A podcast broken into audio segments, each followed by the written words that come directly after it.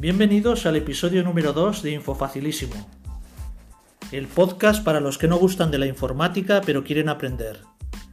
Informática fácil para profesionales. Toda la información sobre el podcast en la página web www.infofacil.net. En el episodio 2 trataremos el siguiente temario. En conceptos básicos hablaremos de Facebook, la red social por autonomasia. En el programa de la semana, InnoReader, un lector de noticias muy recomendable. Y por último, en la sección de mis favoritos web, he seleccionado 5 enlaces de fotografía. Comenzamos.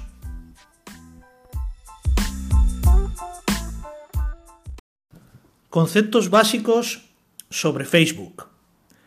Facebook es una red social fundada por Mark Zuckerberg en el año 2004. Está disponible en español desde el año 2008. Para poder entrar y ver los contenidos tienes que crearte una cuenta. Es un jardín cerrado.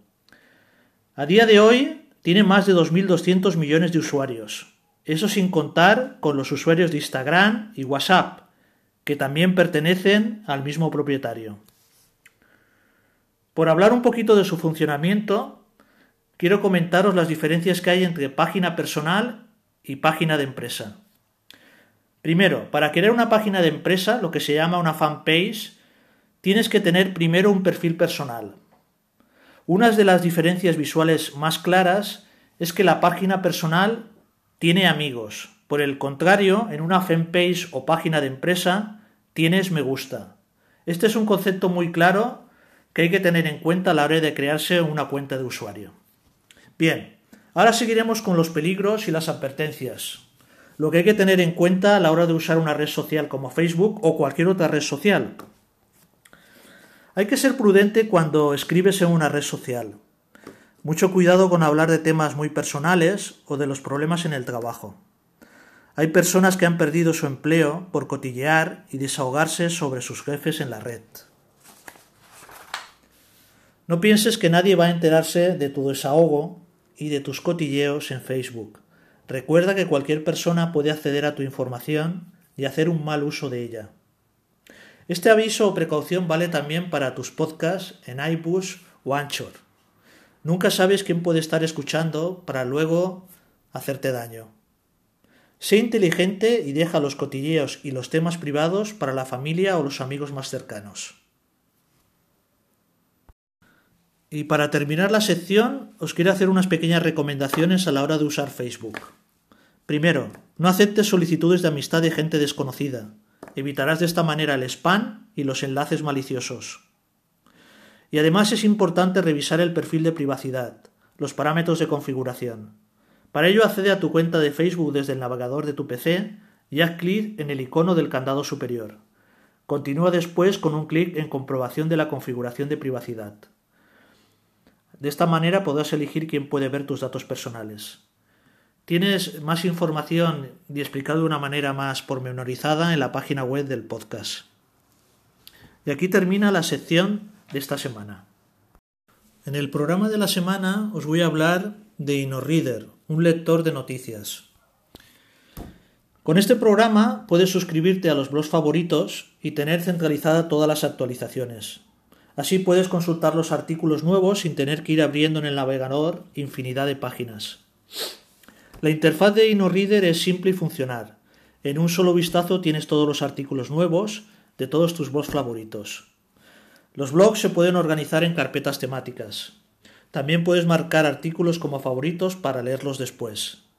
Esta aplicación que tienes en Android, pero que también puedes utilizar desde el navegador web, es fantástica para junkies de la información.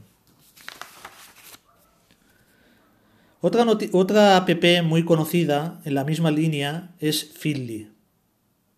Todos los enlaces y programas de los que te hablo los puedes descargar o consultar de una manera más cómoda en la página www.infofacil.net.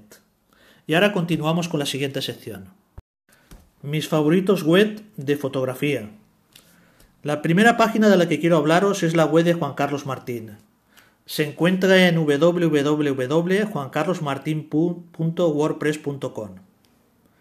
Esta página es muy original, tiene un planteamiento de la fotografía curioso. Hay artículos tan llamativos como La fotografía es cosa de dos y aquella, aquel artículo que dice ¿Sirve para uso cotidiano y hay calidad en una compacta todoterreno? La siguiente página es el blog del fotógrafo. La podéis encontrar en blogdelfotógrafo.com. En la página de Mario Pérez hay recomendaciones de compra, consejos para principiantes, tutoriales, cursos de fotografía. Otra página muy recomendable. Seguimos con Caborian, comunidad de fotografía, que encontráis en www.caborian.com. Desde esta página tenéis acceso a la revista gratuita Foto DNG, concursos fotográficos, foros, galerías, tienda y entrevistas a fotógrafos destacados. Seguimos con la página de Borja Vargas, un fotógrafo de Valencia que ha sido profesor mío también en la UPG de Gandía. Borja Vargas está especializado en fotografía documental y fotoreportaje.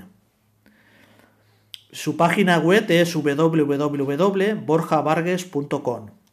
Curiosamente, en Gandía tenéis también ahora una exposición que se llama Somos, que está dedicada a la gente mayor y merece una visita. Por último, os quiero hablar de una utilidad fotográfica. Eh, la página en concreto se llama camerashootercon.com y sirve para saber cuántos disparos se han realizado con una cámara reflex, lo cual es muy útil a la hora de comprar una cámara de segunda mano. Para ello solo tienes que subir una imagen de tu cámara a esta página web y de manera inmediata sabréis cuántas imágenes se han disparado con la cámara.